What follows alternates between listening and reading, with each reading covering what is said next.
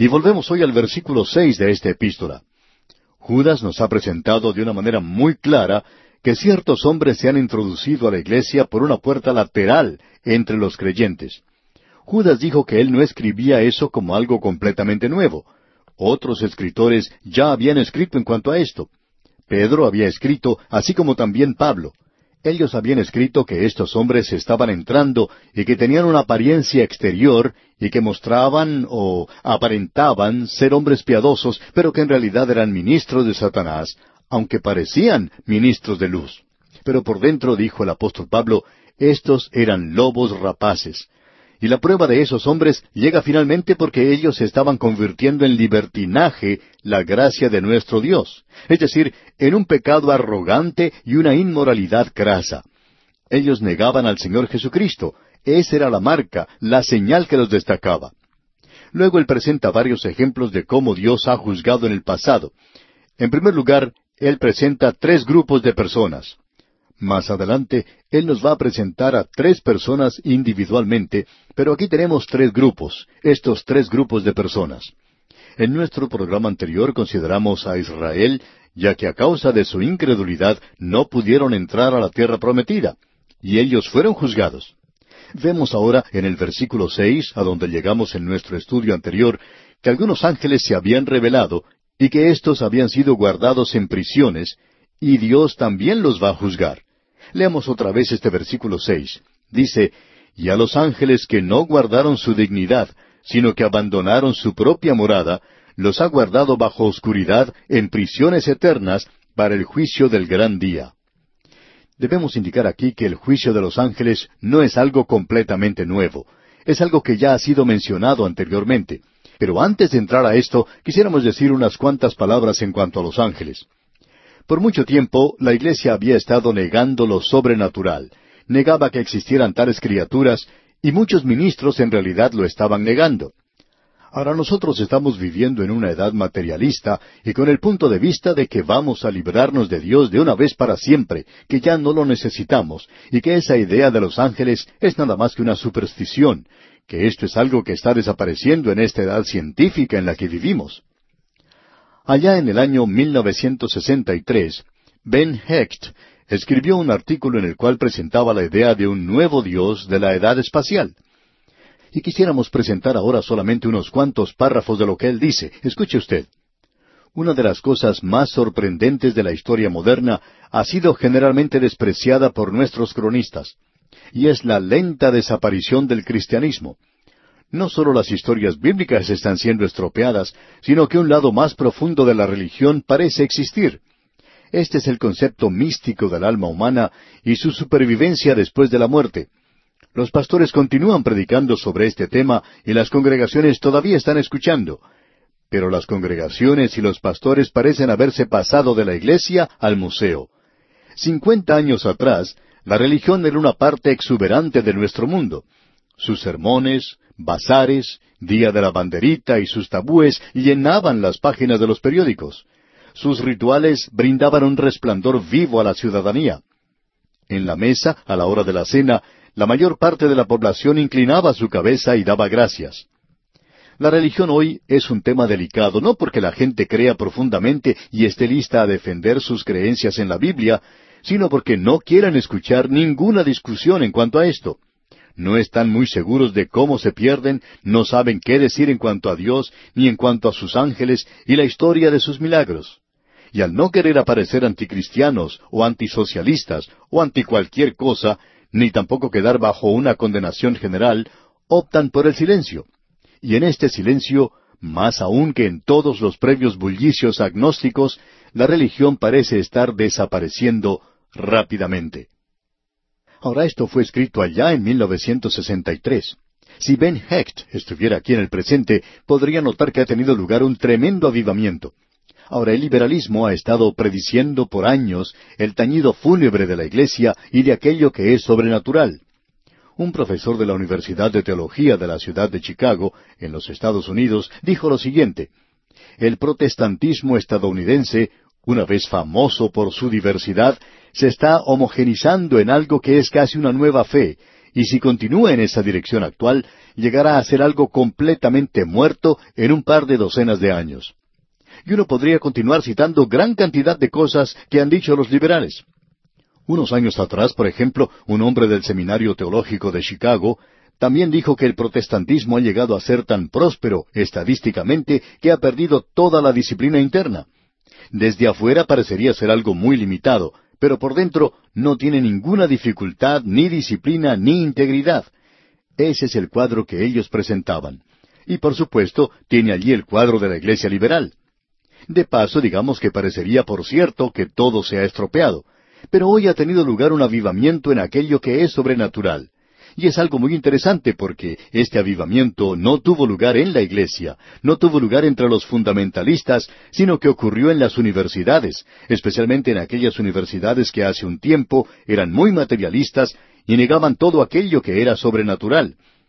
Pero en el día de hoy están hablando en cuanto a los demonios, están hablando en cuanto a Satanás y en realidad están hablando en cuanto a Dios y la Biblia. Así es que lo sobrenatural ha aparecido nuevamente en la escena así de repente, y este tema de los ángeles parece hoy tener sentido, aún en esta edad espacial. Así es que los hombres hoy, así como también las mujeres, muestran cierta preocupación al mirar a su alrededor a un mundo de materialismo que parece haberse vuelto loco.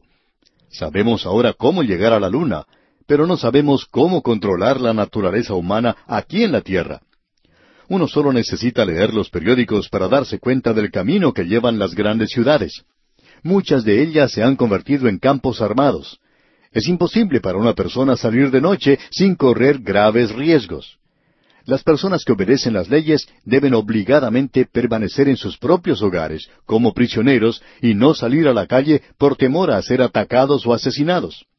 Hace algunos años, aún en esta edad materialista en la cual vivimos, se había dicho que la naturaleza humana estaba mejorando, que había mejorado tanto que ya no necesitamos tantas leyes.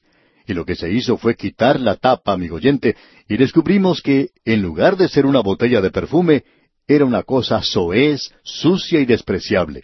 Y todas esas cosas terribles que han ocurrido, estos crímenes, esta inmoralidad que tiene lugar, provoca que nos hagamos esta pregunta. ¿De dónde viene toda esta maldad, toda esta infamia, esta bajeza? Así es que ellos necesitan al diablo. Como dijo alguien, si no fuera el diablo, pues habría necesidad de inventar a alguien más para explicar todo el mal que existe en el presente. O sea que la humanidad es depravada. Usted y yo no parece que nos damos cuenta que pertenecemos a una raza que es depravada totalmente y que pertenecemos a un mundo bajo el control de Satanás.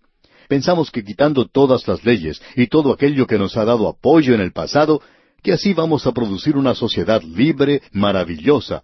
Pero en lugar de eso, amigo oyente, los hombres ahora están regresando a lo sobrenatural, y desafortunadamente se ha dado mucho énfasis a los espíritus malignos porque necesitan tener algo con qué explicar la situación.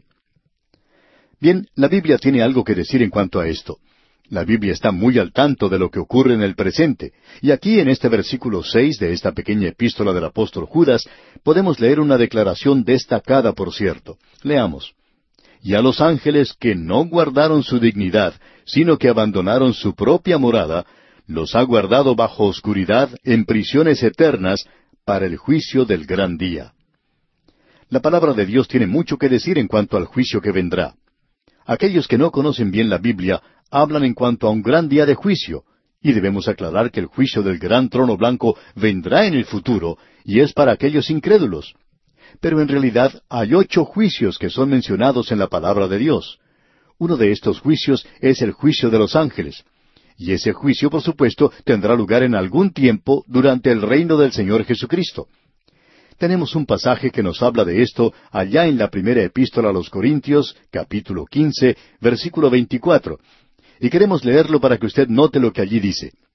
En ese pasaje se nos presenta el orden de las resurrecciones. En el versículo 23 dice, pero cada uno en su debido orden. Cristo las primicias, luego los que son de Cristo en su venida. Y el versículo 24 dice, luego el fin, cuando entregue el reino al Dios y Padre, cuando haya suprimido todo dominio, toda autoridad y potencia. Es decir, ese poder maligno, esas fuerzas demoníacas que existen en el mundo, porque preciso es que Él reine hasta que haya puesto a todos sus enemigos debajo de sus pies, como dice el versículo 25 del capítulo 15 de la primera epístola a los Corintios. Así es que durante el milenio estos poderes demoníacos serán juzgados, y luego el último enemigo que será destruido será la muerte. Las escrituras tienen mucho que decir en cuanto a este juicio de los ángeles, y queremos dar un vistazo a varios pasajes que se refieren a esto. En la primera epístola a los Corintios capítulo seis, versículo tres leemos ¿O no sabéis que hemos de juzgar a los ángeles? ¿Cuánto más las cosas de esta vida? Ahora esto es algo que no hubiéramos sabido si el apóstol Pablo no nos hubiera dicho que nosotros vamos a tener una parte en esto, y creemos que esto tendrá lugar durante el reino milenario de Cristo en la tierra, cuando estemos con Él como creyentes, y creemos que Él va a viajar de acá para allá a la nueva Jerusalén donde estará la iglesia. Ese será el hogar eterno de la iglesia. Así es que durante ese tiempo tendrá lugar el juicio de los ángeles. Y aunque nosotros hemos sido creados inferiores a ellos, un día tendremos parte en el juicio de los ángeles. En la segunda epístola del apóstol Pedro, capítulo dos, versículo cuatro, tenemos otra referencia que corresponde a lo que Judas está diciendo. Dice allí Pedro, porque si Dios no perdonó a los ángeles que pecaron, sino que arrojándolos al infierno los entregó a prisiones de oscuridad para ser reservados al juicio. Ahora esta palabra infierno aquí en realidad significa Hades, el lugar de los que no son salvos. Ahora esto nos lleva a hacer una declaración en cuanto a lo que tenemos aquí en la epístola del apóstol Judas, de que los ángeles los ha guardado bajo oscuridad en prisiones eternas para el juicio del gran día. Y aquí no se presenta ninguna indicación de que los ángeles estén encadenados en estas prisiones, porque ellos son seres espirituales, y sería muy difícil ponerle cadenas a un ser espiritual. Así es que aquí se habla de prisiones eternas. Ellos están allí bajo una guardia muy severa, por cierto. Y esta compañía de ángeles está esperando el juicio que aparentemente tendrá lugar durante la edad del reino. Ahora otro grupo de estos ángeles caídos son los demonios que se encuentran por todas partes del mundo en el presente. Y este poder demoníaco, por supuesto, es una realidad. Amigo oyente, todo ese énfasis está siendo exagerado en el presente, ya que no hay tanta manifestación del poder demoníaco en el presente como quieren hacernos creer. Todo esto ha sido completamente exagerado, pero el hecho es que si el noventa por ciento de esto es falso, y creemos que un buen porcentaje es falso, ¿qué podemos decir del otro diez por ciento? Amigo oyente, usted va a tener mucha dificultad en explicar eso, y esa es la razón por la cual esa película de El Exorcista llegó a afectar a tantas personas.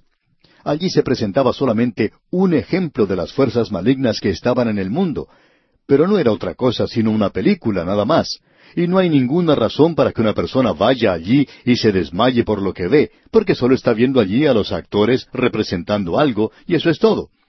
Pero también debemos notar que esto es representación de algo que tuvo lugar en la realidad. Y hay casos como estos, pero no tantos como algunas personas creen que existen. Bien, tenemos otras referencias.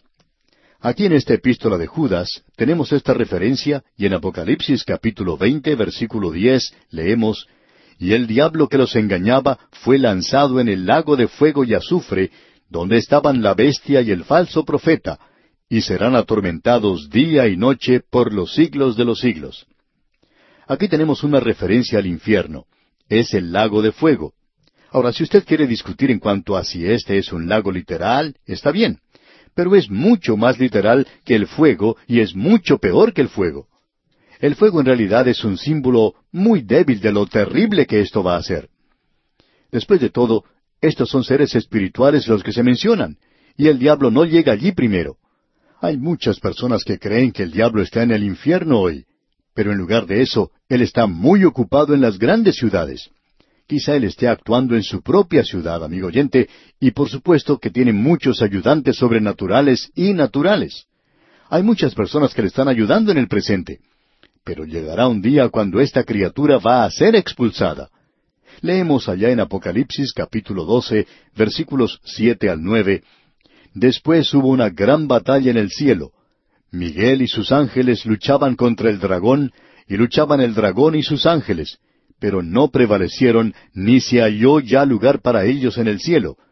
y fue lanzado fuera el gran dragón, la serpiente antigua, que se llama Diablo y Satanás, el cual engaña al mundo entero, fue arrojado a la tierra y sus ángeles fueron arrojados con él. Así es que la tierra va a ser limpiada de esta banda que ha estado por la tierra por mucho tiempo y van a ser juzgados. Ellos van a ser juzgados porque en alguna ocasión en el pasado, probablemente en días preadánicos, hubo una rebelión de parte de los ángeles contra Dios. Ahora estamos tocando esto ligeramente porque cuando lleguemos al libro de Apocalipsis vamos a tratar en mayor detalle muchas de estas verdades que se nos presenta aquí.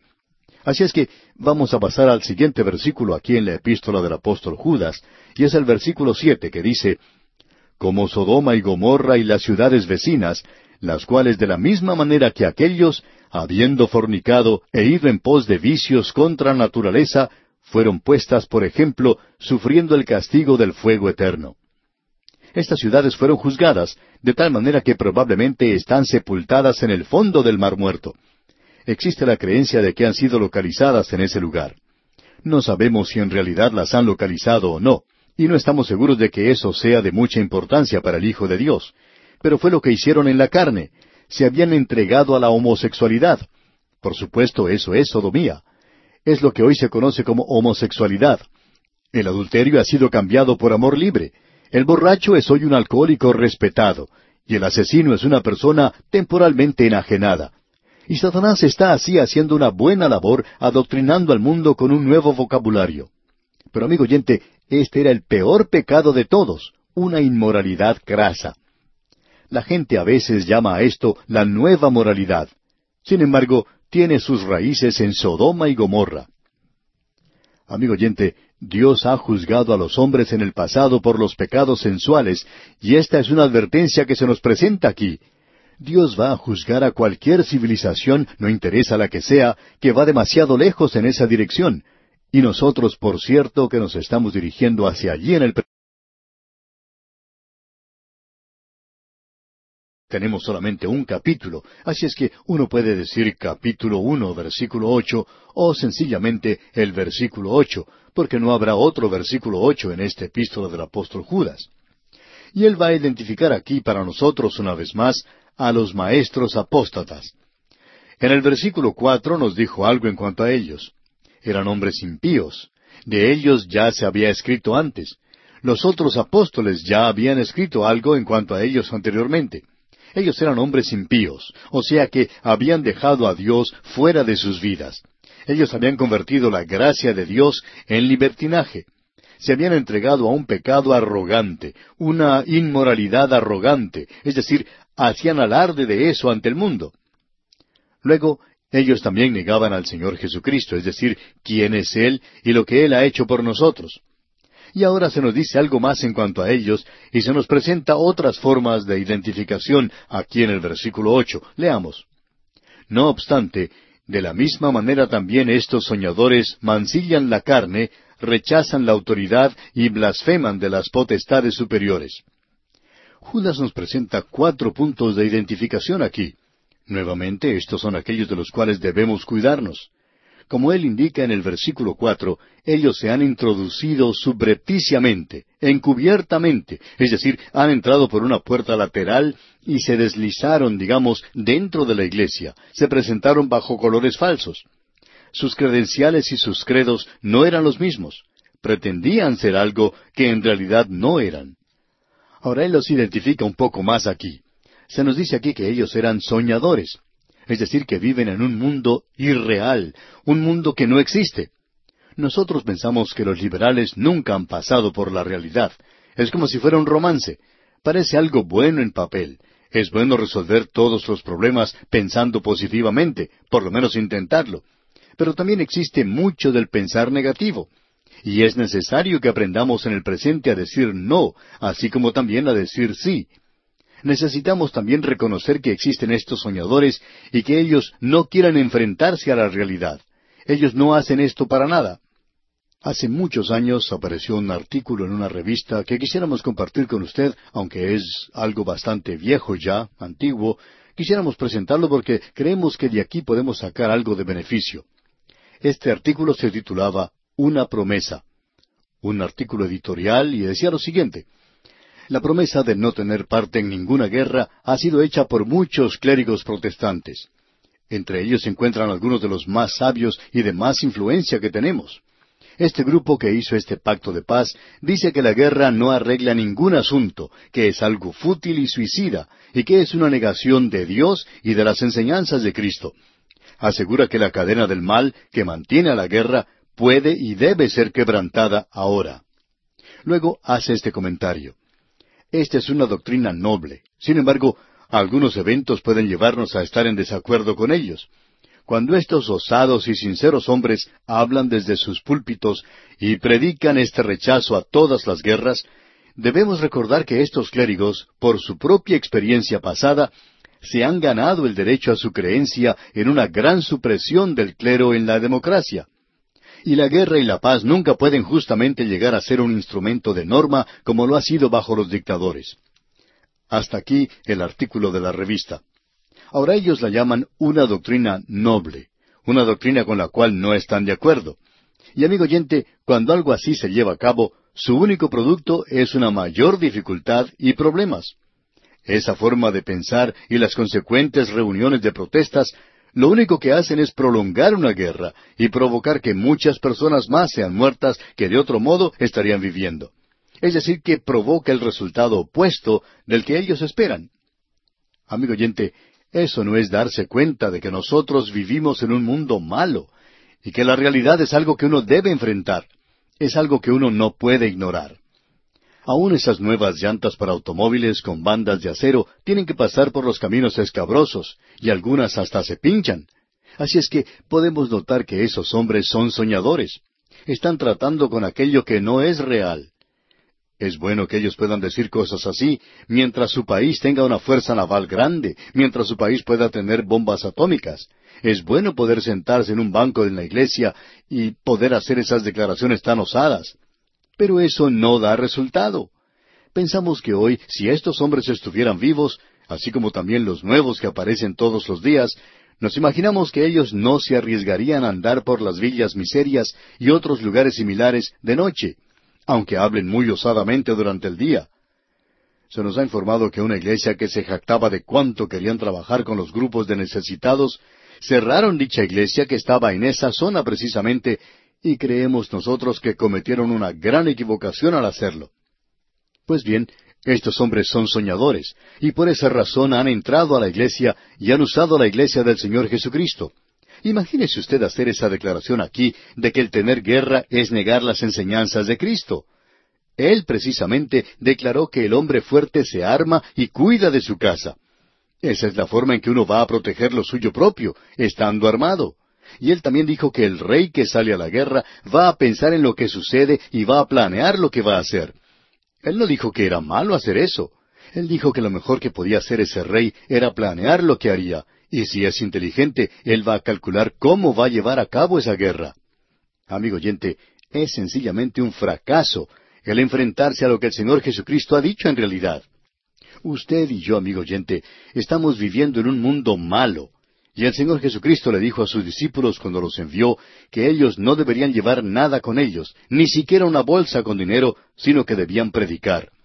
Pero cuando regresaron y se preparaban ya para ir hasta el fin de la tierra, Él dice, muy bien, ahora quiero decirles que ustedes deben llevar consigo su bolsa de dinero y también tienen que llevar todas esas tarjetas de crédito que tengan para comprar comida y la gasolina y todas las cosas que necesitan. Deben llevar las cosas con ustedes y también sería bueno que llevaran una espada. Ustedes necesitarán una espada para protegerse. Amigo oyente, qué insensatez. Son soñadores los que hablan de esta manera parecería algo bueno, y sería bueno poder decir que uno no quiere participar en las guerras. Sin embargo, amigo oyente, debemos enfrentar la realidad. Usted puede apreciar que esto es un engaño. Es muy bueno poder predicar un domingo por la mañana en una pequeña iglesia a los que están allí presentes, cuando no hay ninguna guerra y todo parece estar en paz. Eso es algo muy bueno para presentarlo entonces. Pero repito, debemos enfrentar la realidad. Ahora, la segunda cosa en cuanto a estos hombres es que mancillan la carne. Notemos que ellos mancillan la carne, es decir, que toman parte en una inmoralidad baja y anormal. Eso es lo que él tiene en mente aquí. Esos son los vicios contra la naturaleza que él menciona en cuanto a las ciudades de Sodoma y Gomorra en el versículo anterior. Y Dios juzgó a esas ciudades de Sodoma y Gomorra. Y los ángeles también son una advertencia porque ellos van a ser juzgados. Ellos están prisioneros para pasar por el juicio y Dios ni siquiera permitió que su propio pueblo, aquellos que él había sacado de Egipto, entraran a la tierra prometida debido a su incredulidad. Así es que estos son ejemplos para nosotros en el presente. Y es bueno que reconozcamos el hecho de que Dios juzgará esta nueva moralidad, aunque la podremos llamar nueva inmoralidad. Amigo oyente, en realidad no hay nada nuevo en cuanto a esto, porque podemos retroceder hasta la época de Sodoma y Gomorra, y allá encontramos eso, hasta los días de Noé.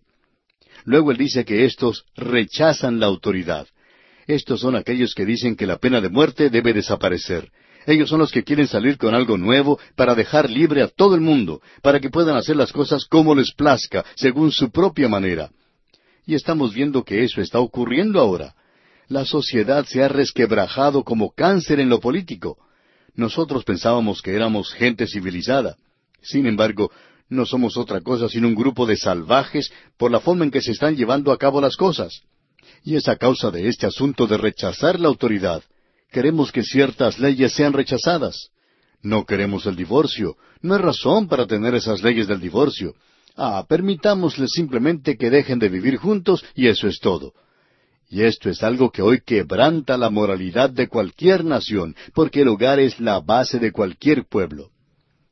Luego, la cuarta cosa que se nos presenta aquí es que blasfeman de las potestades superiores.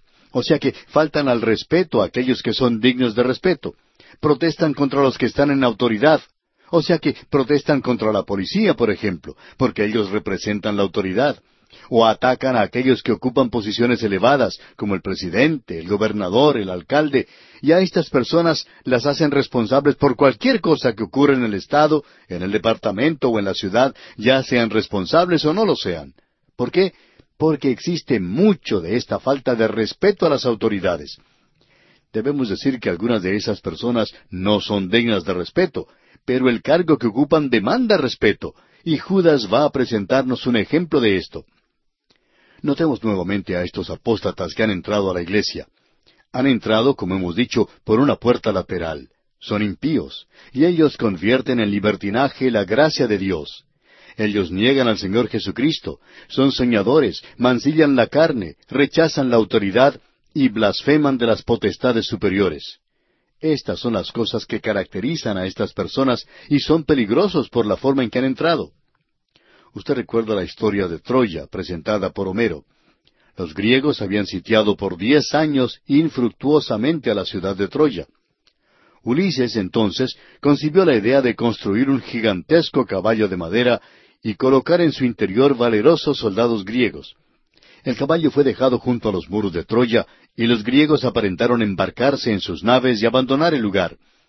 Intrigados por la curiosidad, los troyanos introdujeron el caballo en la ciudad a pesar de los consejos de Laoconte, sacerdote del dios Neptuno. Por la noche, los soldados abandonaron su escondite en el interior del caballo y abrieron las puertas de la ciudad al ejército griego que estaba al acecho. Los griegos entonces arrasaron la ciudad y mataron a casi todos sus pobladores. Lo que un ejército completo no pudo hacer desde afuera, unos cuantos soldados lograron hacerlo desde adentro. Y así ha sido tomada la iglesia por el liberalismo. En realidad la iglesia nunca ha sido perjudicada desde afuera. La persecución hizo que creciera muy rápidamente. Pero hoy estamos contemplando la destrucción de la iglesia desde adentro. Es algo que está teniendo lugar dentro de la iglesia misma. El Señor Jesucristo fue traicionado por alguien que formaba parte de su grupo, no alguien de afuera, sino que alguien que era suyo propio le traicionó para con su nación. Su nación le traicionó y le entregó a los romanos. Y los romanos le llevaron a la cruz. Así es como la iglesia está siendo traicionada en el presente. ¿Cómo? Son estos que han entrado y están trabajando desde adentro. Podríamos decir que son como termitas espirituales. Dice aquí que estos blasfeman de las potestades superiores. Ahora notemos lo que se nos dice en el versículo nueve de este epístola universal de San Judas. Pero cuando el arcángel Miguel contendía con el diablo, disputando con él por el cuerpo de Moisés, no se atrevió a proferir juicio de maldición contra él, sino que dijo, El Señor te reprenda. Para nosotros, amigo oyente, este es uno de los versículos más fuera de lo común en las Escrituras. No vamos a entrar en detalle en lo que se dice aquí, pero cuando lleguemos al libro de Apocalipsis, vamos a analizar esto un poco más minuciosamente en cuanto a la creación de Satanás, el cosmos de Satanás, el conflicto con Satanás y la conclusión de su carrera. Vamos a observar esto. Él era una criatura de Dios y aparentemente la criatura más alta o elevada que Dios haya creado, y luego se encontró mal o malicia en él. Ahora no piense que lo malo que se encontró en él en ese entonces era que él iba de un lugar a otro robando. El mal que se encontró en él es que puso su propia voluntad contra la voluntad de Dios, y fue elevado, fue inflado por su propio orgullo, y quiso ser independiente de Dios. Eso es lo que él trató de hacer y pensó que él podía destronar a Dios y obtener parte de todo el universo. Y en lo que al mundo se refiere, Dios le ha permitido que él continúe con su rebelión. Dios tiene un propósito elevado y santo en él, pero esta criatura aún cree que podrá tomar una parte o un segmento del universo creado por Dios y mantenerlo bajo su poder. Y estamos seguros que Él quiere que esta tierra sea suya. Ahora Él no quería que Moisés fuera sepultado aquí, y la razón era que Moisés iba a ser levantado para entrar a la tierra prometida. Usted recuerda que Él apareció allá en el monte de la transfiguración junto con Elías. Así es que cuando el ángel sepultó a Moisés allí, se nos dice que hubo allí una contienda. El versículo nueve dice, Pero cuando el arcángel Miguel contendía con el diablo, disputando con él por el cuerpo de Moisés, y sigue, no se atrevió a proferir juicio de maldición contra él. El arcángel Miguel no le maldijo, él no le llamó por un montón de nombres. Estamos seguros que a muchos de nosotros nos hubiera gustado hacer eso. Hubiéramos estado dispuestos a hacerlo. Con mucho gusto le hubiéramos leído la ley del orden público. Pero Miguel no lo hizo. ¿Por qué? Porque Miguel es un arcángel. Y todo lo que él dijo fue, el Señor te reprenda. Él no pronunció una larga diatriba de condenación. Él pudo haberlo hecho, pero no lo hizo. ¿Por qué? Porque él tenía respeto por el cargo, por la posición de Satanás. Él, o sea, Satanás, había sido creado una criatura superior. Y usted y yo, amigo oyente, necesitamos aprender esto. Hay muchos creyentes que no han aprendido a tratar con Dios.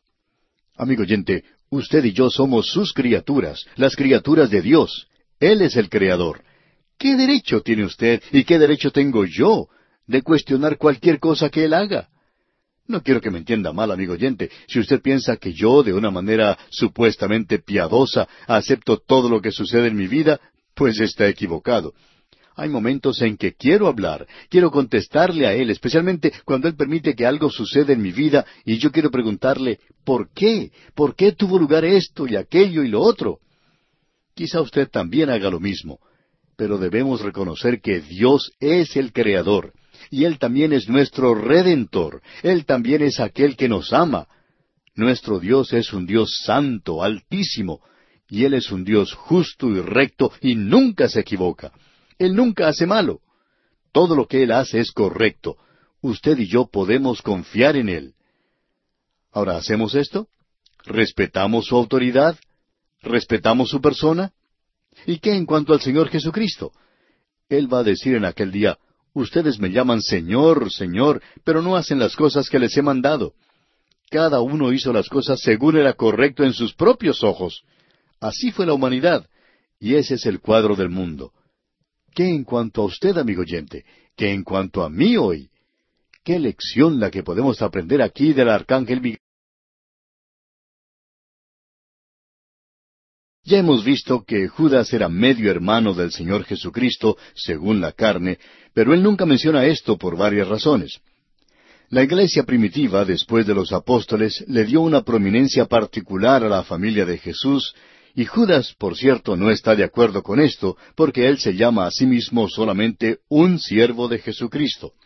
Después de todo, no le conocemos ya más según la carne, sino al Cristo resucitado, glorificado. Judas tomó en sus manos la pluma de la inspiración para escribir. Ahora este hombre, durante la vida del Señor Jesucristo en la tierra, nunca había creído en él. No fue sino hasta después de su muerte y resurrección cuando Judas llegó a creer. Así es que él ahora está escribiendo del Señor resucitado. Y él tuvo que ir a Cristo como cualquier otro pecador, tuvo que ir como pecador que era y recibirle como su Salvador para obtener la salvación. Así es que este hombre tomó la pluma de la inspiración para escribir sobre un tema en cuanto a nuestro Evangelio, nuestra salvación. Ahora él podría haber tomado el tema de la justificación por la fe. Pablo había escrito sobre ese tema en su epístola a los romanos. Él podría haber tomado el tema de la resurrección de Cristo. Y Pablo escribió también en cuanto a esto en su primera epístola a los Corintios. También podría haber hecho esto en cuanto a la doctrina de la reconciliación, pero Pablo, una vez más, había escrito sobre ese asunto en su segunda epístola a los Corintios. O probablemente Judas podría haber escrito sobre ese gran tema de la fe, pero una vez más, Pablo ya había escrito en cuanto a ese asunto allá en su carta a los Gálatas, y también el escritor a los Hebreos había escrito sobre ese tema. Judas podría haber escrito también en cuanto al cuerpo de Cristo, la iglesia como el cuerpo de Cristo, pero Pablo ya había escrito en cuanto a esto en su carta a los Efesios. O él podría haber escrito en cuanto a la persona de Cristo, pero una vez más, Pablo ya había escrito sobre esto en su carta a los colosenses. Judas podría haber escrito también en cuanto al gran sumo sacerdote, pero el escritor a los hebreos ya había escrito en cuanto a este tema. O él podría haber hablado en cuanto a la comunión, pero Juan va a escribir en cuanto a esto más adelante. Así es que el Espíritu de Dios hizo que Judas desarrollara otro tema y que no desarrollara un tema sobre las grandes doctrinas. El Espíritu de Dios evitó su propósito antes que él siquiera pudiera identificar algún tema y le dirigió por otro canal, por así decirlo, y su tema fue la apostasía que vendrá. Ahora lo que Judas hizo fue colocar una luz roja en las curvas muy peligrosas en el camino que debía recorrer la iglesia. Y este autobús bíblico está recorriendo ese mismo camino, y esa es la razón por la cual estamos prestando tanta atención a esta luz roja que el Señor Jesús ha puesto aquí para nosotros. Ahora Judas describe en una forma gráfica, muy viva, con un lenguaje que inspira admiración y temor, esa terrible condición que se aproximaba en el futuro. O podríamos decir que esta epístola es como una alarma contra robos, ya que los apóstatas han entrado subrepticiamente a la iglesia, o como dice aquí el versículo cuatro, han entrado encubiertamente a la iglesia. Entraron por una puerta lateral. Nadie estaba cuidando esta puerta lateral por la cual ellos se introdujeron.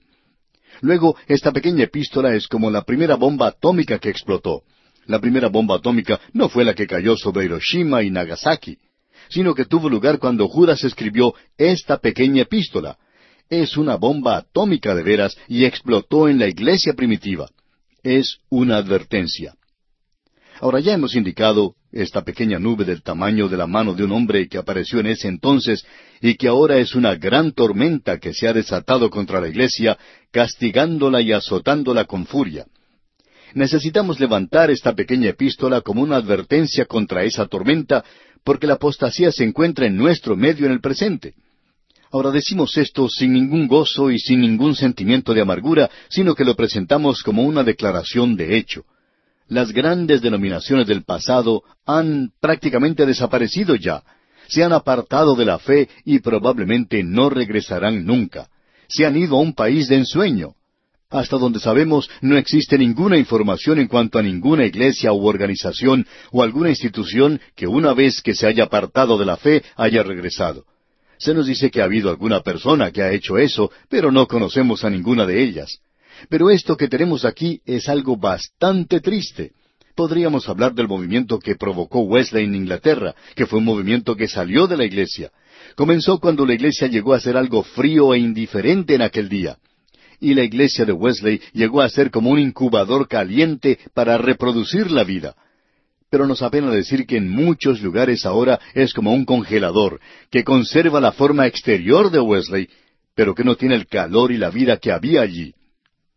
Otros movimientos se han levantado y también en el pasado, como grandes olas, trajeron avivamiento a la iglesia. Hablando francamente, debemos decir que no creemos que el fundamentalismo sea la respuesta, no creemos que lo sea.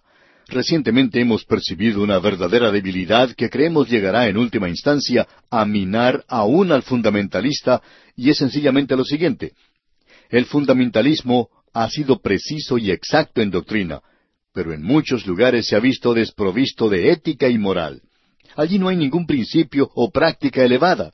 Ha tenido lugar un quebrantamiento moral fuera de la sociedad contemporánea, pero desafortunadamente se le puede apreciar también aquí en las iglesias conservadoras del día de hoy.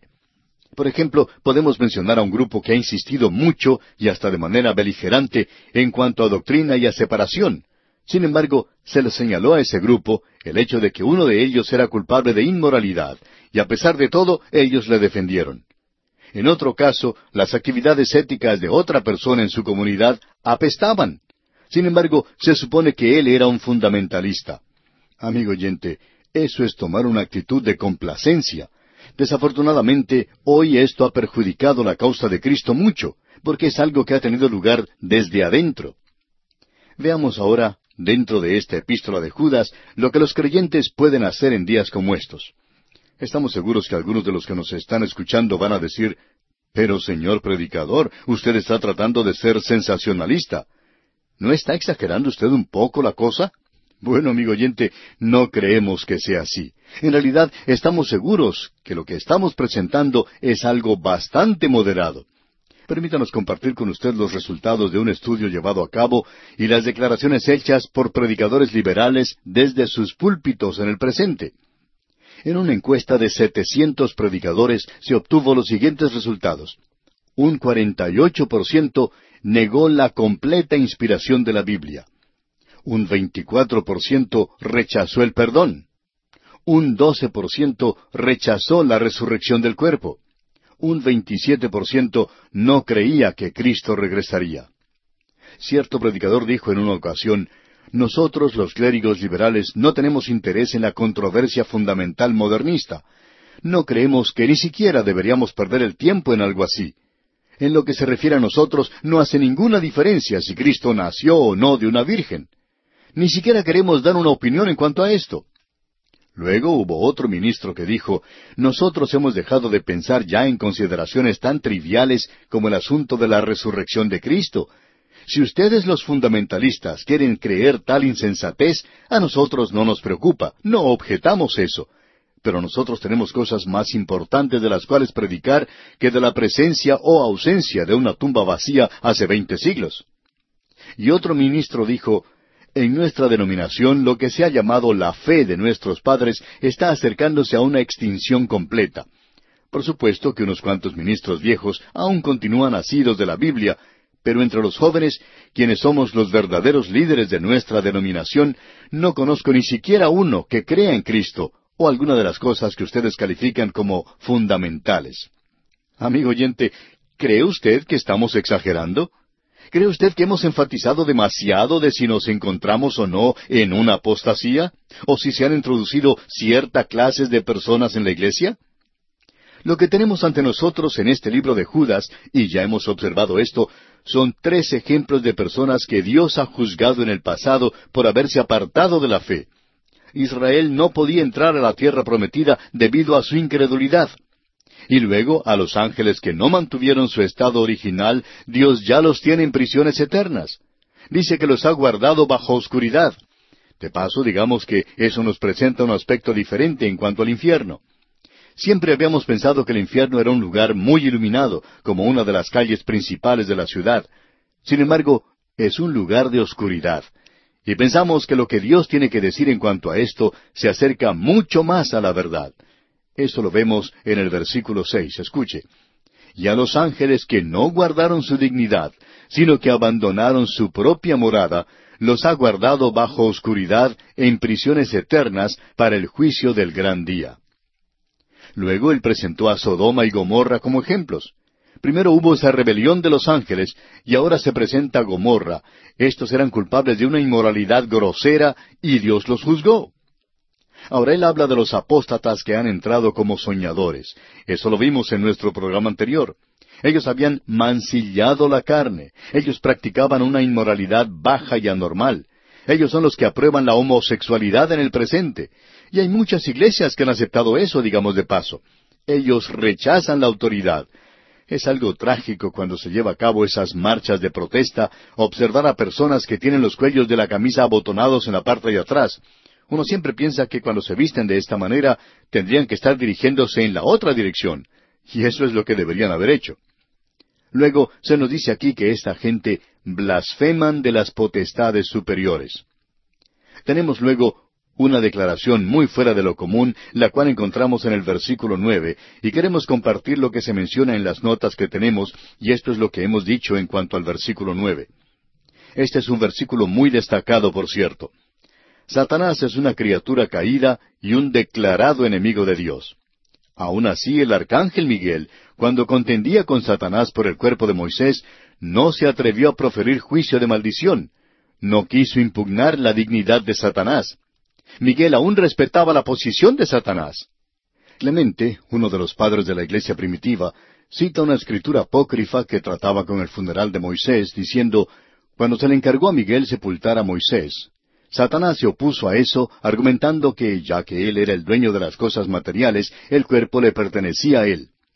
La única respuesta que le dio Miguel fue, El Señor, es decir, el Creador, te reprenda. Satanás también acusó de asesinato a Moisés, y esto también sugiere que Satanás quería estorbar la aparición de Moisés más adelante en el monte de la transfiguración. Esto es pues lo que hemos dicho en nuestras notas en cuanto al versículo nueve.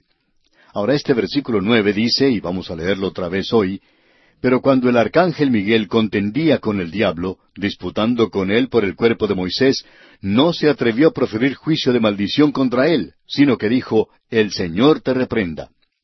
Creemos que debemos mencionar aquí la traducción que hace el doctor West de este versículo. Como usted sabe, hemos citado al doctor West muchas veces. Él tiene una traducción muy buena. Escuche usted. Con todo, Miguel el Arcángel, cuando disputaba con el diablo, argumentando en cuanto al cuerpo de Moisés, no se atrevió a traer una sentencia que impugnara su dignidad, sino que dijo, que el Señor te reprenda. Luego pasamos al versículo diez y todos estos versículos son muy destacados. Este versículo comienza diciendo, pero estos. Ahora, ¿quiénes son estos? Son aquellos ciertos hombres que habían entrado encubiertamente, los apóstatas que se habían infiltrado en la iglesia. Leamos ahora el versículo diez, y dice aquí Judas, pero estos blasfeman de cuantas cosas no conocen, y en las que por naturaleza conocen, se corrompen como animales irracionales. Vamos a tratar de hacer que este versículo sea bien comprendido porque es de los muchos versículos importantes que tiene esta epístola. Comienza diciendo que estos hombres blasfeman. Esta palabra blasfeman proviene de la palabra griega blasfemeo, que por supuesto se traduce como blasfemia en castellano. O sea que estos apóstatas en realidad blasfeman cuando hablan de las cosas espirituales. Pero estos, dice, blasfeman de cuantas cosas no conocen y en las que por naturaleza conocen. Ahora, se está utilizando aquí dos palabras diferentes para esta expresión de conocer. Y sin saber esto, pues es difícil conocer exactamente lo que Judas quiere decir aquí. La primera palabra conocer proviene de la palabra aidos. Y esto nos habla de una comprensión y conocimiento mental. Ese es el significado que le da el expositor Vincent y se refiere a la gama completa de las cosas invisibles. Como usted sabe, el conocimiento no se limita solo a aquello que uno puede colocar en un tubo de ensayo o que puede observar bajo el microscopio. Hay muchas personas que opinan que eso es cierto. Sin embargo, las cosas mejores de la vida son cosas que no se pueden colocar bajo el microscopio, que no se pueden analizar en un tubo de ensayo. ¿Qué podemos decir en cuanto a una hermosa composición musical? ¿Qué sucede cuando uno pone eso en un tubo de ensayo o cuando lo observa en un microscopio? Amigo oyente, eso debe ser traducido al sonido, y el oído necesita escucharlo. Es imposible de observar, es algo invisible. La palabra amor también es invisible. Uno no puede colocar el amor bajo el microscopio. ¿Y qué en cuanto a la fe? Tampoco se puede poner bajo el microscopio. Amigo oyente, hay muchísimas cosas que yo conozco y las conozco sin ninguna prueba de llevarlas al laboratorio. El gran predicador Spurgeon lo explicó de la siguiente manera. Nadie me tiene que decir que la miel es dulce. Yo sé eso.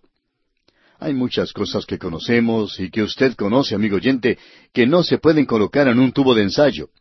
Así es que de eso es que se nos está hablando aquí cuando dice que estos blasfeman de cuantas cosas no conocen. Ese predicador que mencionamos anteriormente pensaba que él era muy brillante, que él ya no creía en la resurrección. Amigo oyente, Hay muchas cosas que él no ha conocido y que no conoce todavía. Pero ahora, la siguiente palabra es epistamai, y esto significa comprender, entender. Y el expositor bíblico Vincent explica que esta palabra se utilizaba originalmente para referirse a las habilidades, a las labores manuales, y se refiere a las cosas que se pueden palpar, a los objetivos del sentido, a las circunstancias que se pueden disfrutar sensualmente. Aquí tenemos cosas que sí se pueden colocar en el tubo de ensayo. Ahora ellos solo conocen aquello que pueden tocar, aquello que pueden ver. Eso es todo lo que esta gente conoce. Esa es la palabra que se utiliza aquí. Ellos son como animales en esas cosas, porque después de todo, los animales solamente saben algo en cuanto a la hierba que tienen para comer, o algún otro animal que pueden comer. Eso solamente lo conocen por instinto.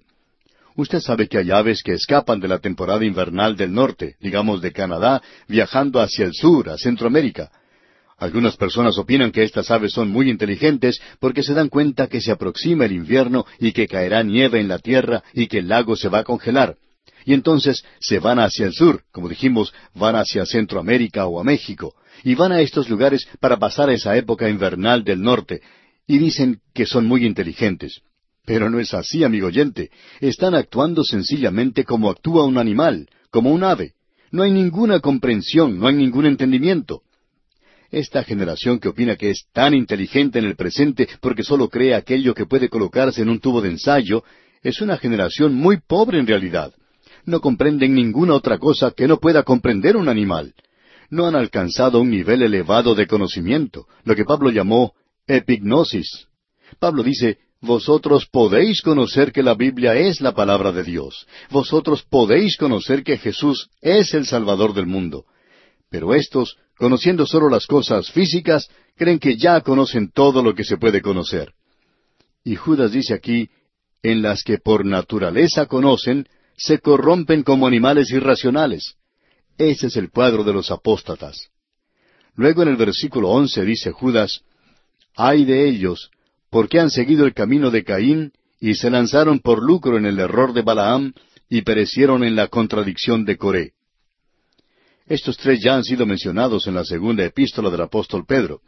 Los tendremos ante nosotros en Apocalipsis, donde los veremos como ejemplos, pero en cada caso es un ejemplo diferente.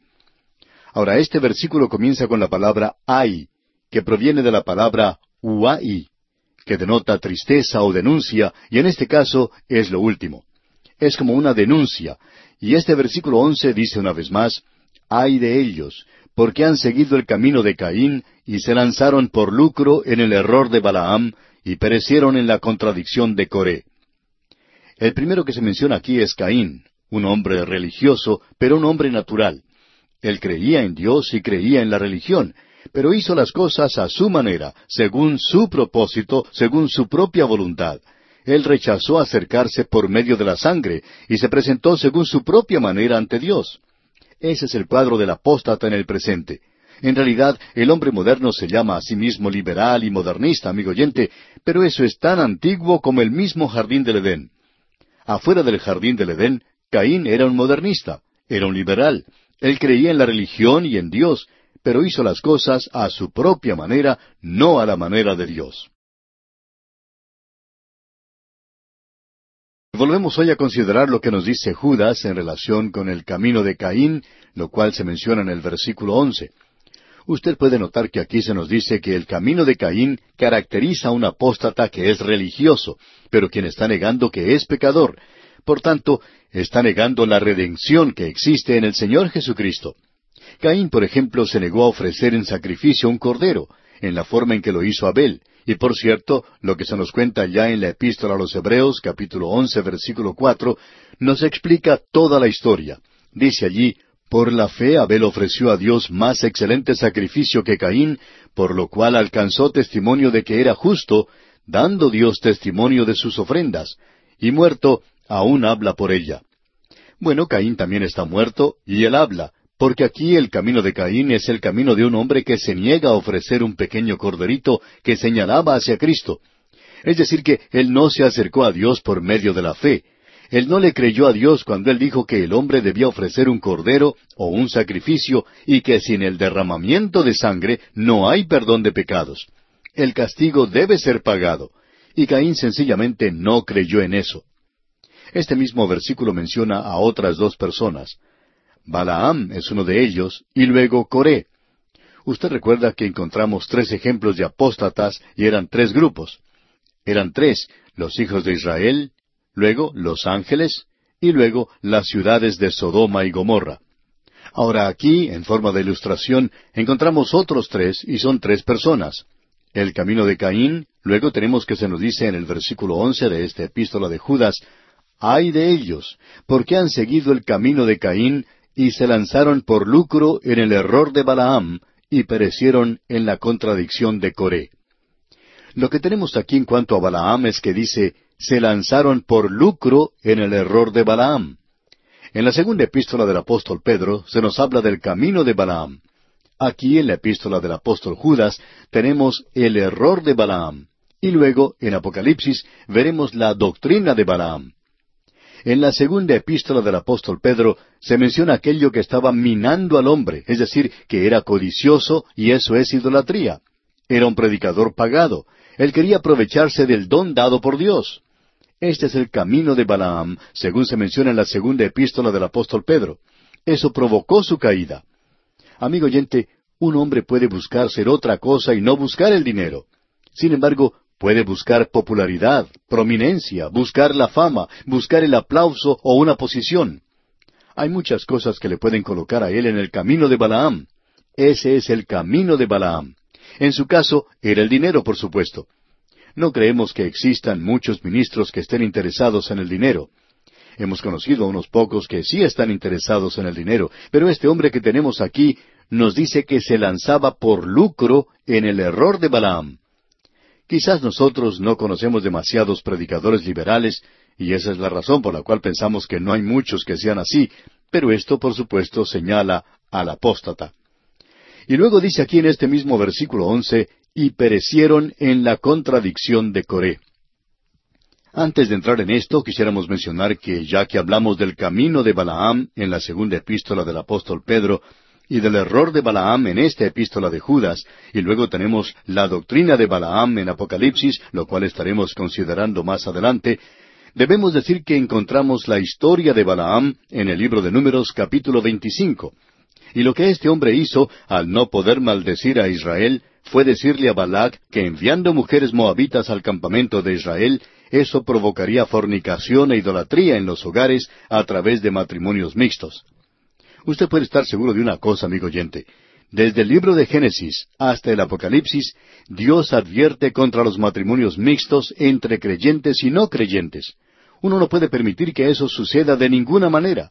Es algo desafortunado que los jóvenes no reciban una debida advertencia de esto en el presente, porque esto ha causado mucha infelicidad.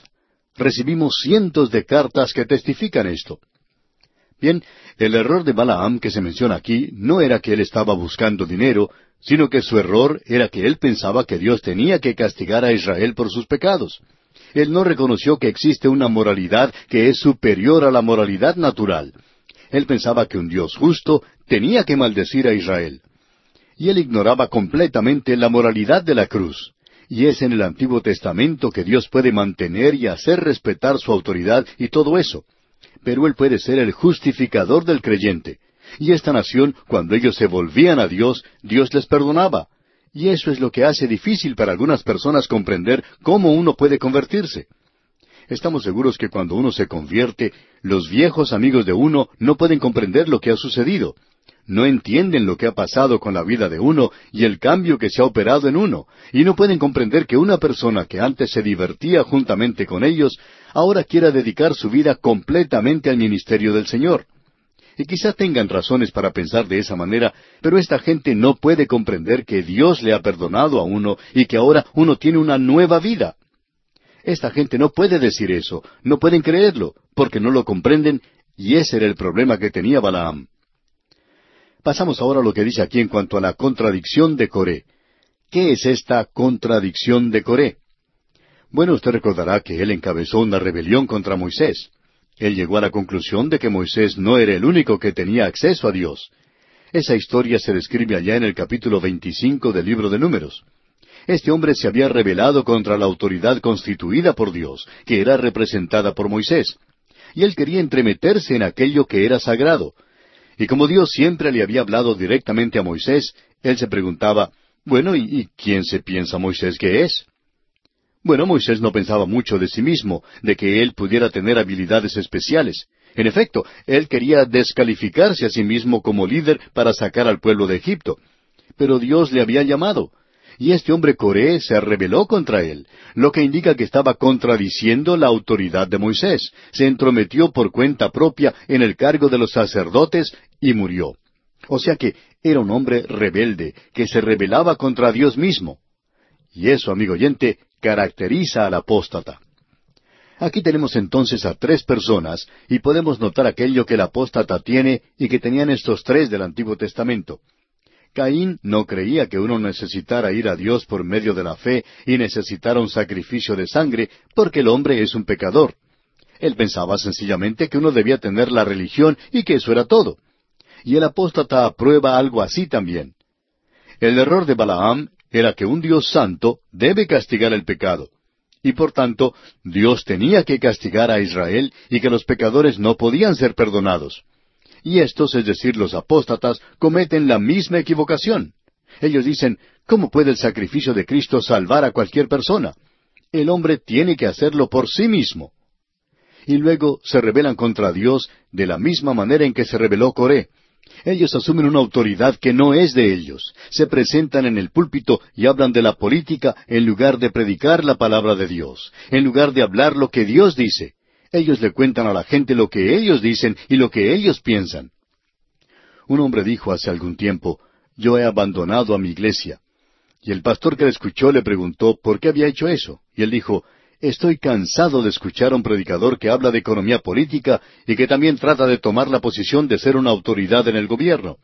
Él piensa que tiene todo conocimiento y nunca utiliza la palabra de Dios. Él nunca dice lo que Dios dice, lo que Dios piensa, y estoy cansado de escuchar a este hombre. Sin conocer personalmente a ese predicador, podemos decirle, amigo oyente, que pensamos que es un apóstata, ya que tiene la marca, la señal de un apóstata. Estos tres hombres ilustran esto para nosotros hoy. Ahora, comenzando con el versículo 12 y hasta el versículo 16 de esta epístola de San Judas, se nos da una definición, así como también una descripción de estos maestros apóstatas modernos, y usted no va a encontrar en ninguna otra parte un lenguaje que sea más gráfico, más dramático, más terrible que la descripción que se presenta aquí del apóstata en los días postreros. Este versículo 12 de la epístola de Judas dice, estos son manchas en vuestros ágapes, que comiendo impúdicamente con vosotros se apacientan a sí mismos, nubes sin agua, llevadas de acá para allá por los vientos, árboles otoñales sin fruto, dos veces muertos y desarraigados. Aquí tenemos una de las mejores descripciones de esta gente que se puede encontrar en cualquier parte. Hay otra traducción de ese versículo que resalta algunas cosas que podemos aclarar en nuestro estudio. Por ejemplo, el erudito Dr. West ha traducido este versículo diciendo lo siguiente, Estos son rocas o puntas en vuestros ágapes. ¿Qué cuadro el que nos presenta esta expresión? Esta traducción dice que son rocas ocultas. Y este es un cuadro que nos describe aquellas rocas que pueden hacer zozobrar a una nave y provocan aquello que Pablo llama el naufragio de la fe. Hay muchos que han naufragado en la fe, dice Pablo. Evidentemente se estrellaron contra un apóstata, rocas ocultas que pueden hacer zozobrar a una nave. Es decir, que un apóstata es solamente esa pequeña parte de un témpano de hielo. Uno no lo ve en su totalidad, solamente un poquito aparece sobre la superficie, pero si uno choca contra eso, si un barco choca contra ese témpano, el barco se irá a pique, irá a parar al fondo del mar. ¿Y cuántas veces no ha ocurrido eso, especialmente entre los jóvenes, cuya fe no solo ha sido sacudida, sino en muchos casos ha sido arruinada completamente con esa clase de gente? No quisiera ocupar la posición de una persona así. Bueno, continúa luego hablando de vuestros ágapes, es decir, fiestas de amor. Esto era algo común en la iglesia primitiva, comida que tenía lugar antes de la cena del Señor. Todos se reunían y compartían una comida juntos. Y estos apóstatas se introducían allí y tenían un apetito tremendo. Podían comer más que ninguna otra persona y lo hacían sin temor alguno. Y aquí se nos dice que ellos iban a esas fiestas y que comían impúdicamente. O sea que se supone que los pastores son los que alimentan a la majada. Pero estos pastores se alimentaban a sí mismos. Creemos que el poeta Juan Milton describió correctamente esta situación cuando él se refería a la muerte de uno de sus amigos, un joven predicador que explicaba muy bien la palabra de Dios y se ahogó cruzando el canal de Irlanda. Y el poeta Milton se lamentaba por la muerte de este joven. Y él hablaba en cuanto a la situación en Inglaterra aún en sus días, y decía que había ovejas hambrientas que no tenían quien las alimentara. Qué cuadro, amigo oyente, de un apóstata en la iglesia se alimenta a sí mismo, pero no está alimentando al rebaño, no les está dando la palabra de Dios. Luego dice, nubes sin agua.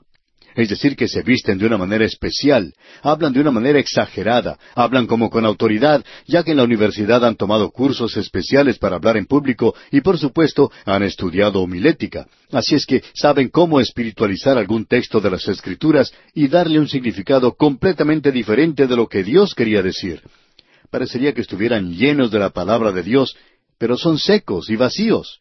Son nubes pasajeras nada más. Aquellos que tienen que trabajar en el campo en tiempo de verano, bajo un sol ardiente, saben apreciar lo que es ver acercarse por el cielo una nube, esperando que ésta traiga lluvia. Pero a veces es una nube pasajera que no trae nada, y qué desilusión.